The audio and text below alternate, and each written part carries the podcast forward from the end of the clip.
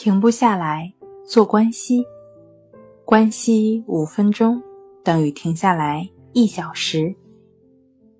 大家好，欢迎来到重塑心灵，我是主播心理咨询师刘星。今天要分享的作品是强迫症的团体治疗。强迫症团体治疗呢？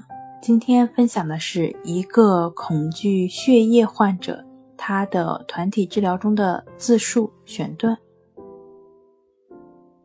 这儿没有精神病医生诊室里常见的沙发，也没有做什么精神分析，我们也没有讲起自己的童年，我们各自的强迫症到底是如何患上的，跟群体治疗没有太大的关系。因为每个人都有所不同，关键的是我们的症状。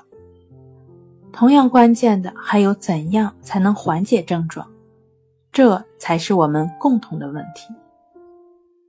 我们在一起看过了画的歪歪扭扭、潦草不堪的示意图，通过这些了解到强迫症的头脑是如何运作的。然后又知道了强迫行为其实是我们自己抄近道缓解焦虑的方法，但是它的效果都无法持久。接着，我们开始在自己身上寻找信念失调和认知错误。之后，我们开始相互诊断对方身上的问题。我们一边这样做，一边不安地相互笑笑。这就是被我们运用的认知行为疗法，但这跟我们之前想象的治疗不是一个样，感觉太温和了。我不由得怀疑起来，也许更糟糕的在后面等着吧。结果真被我料到了。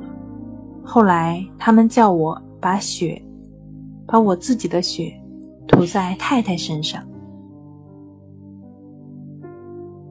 好了，今天跟您分享到这儿，欢迎关注我们的微信公众账号“重塑心灵心理康复中心”，也可以添加 “s u 零一一二三四五六七八九”与专业的咨询师对话。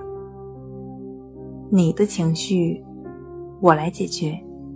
那我们下期节目。再见。